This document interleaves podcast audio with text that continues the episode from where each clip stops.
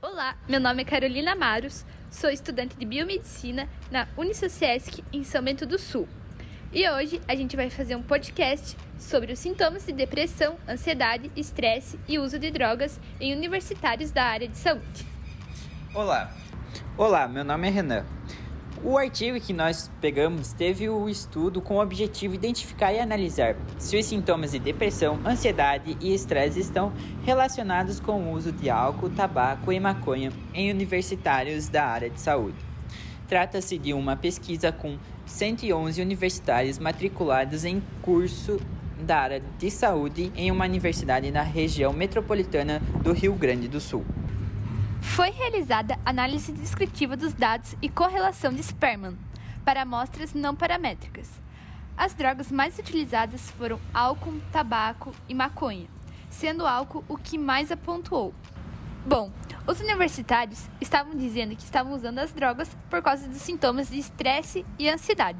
Porém, eles não pensaram que isso podia afetar a sua vida futura, é, acadêmica, pessoal e profissional, já que eles lutam contra o uso de drogas e não incentivando e fazendo com que então mais pessoas sejam dependentes químicas. Um exemplo que nós achamos com o uso indevido de álcool foi na série Grey's Anatomy, onde o diretor-geral do hospital, James, faz o uso abusivo de álcool após 20 anos estar sóbrio, assim afetando a sua carreira de cirurgião geral no hospital. Esses vícios podem ocorrer durante a vida acadêmica por conta da ansiedade, estresse, depressão e pressão psicológica, acarretando o uso de substâncias químicas para tentar escapar da realidade, tentando dar uma fuga da sua vida. Com a dependência de drogas, pode afetar sua futura carreira em laboratórios, hospitais, clínicas, entre outros, por causa do seu antigo histórico.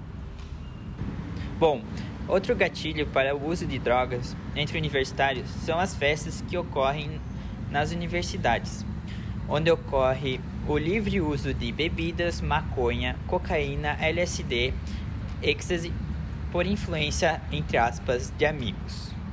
Muitas universidades também tentam cobrir o que acontece nessas festas, pois podem manchar o histórico da universidade com mortes ocorridas por overdoses em festas.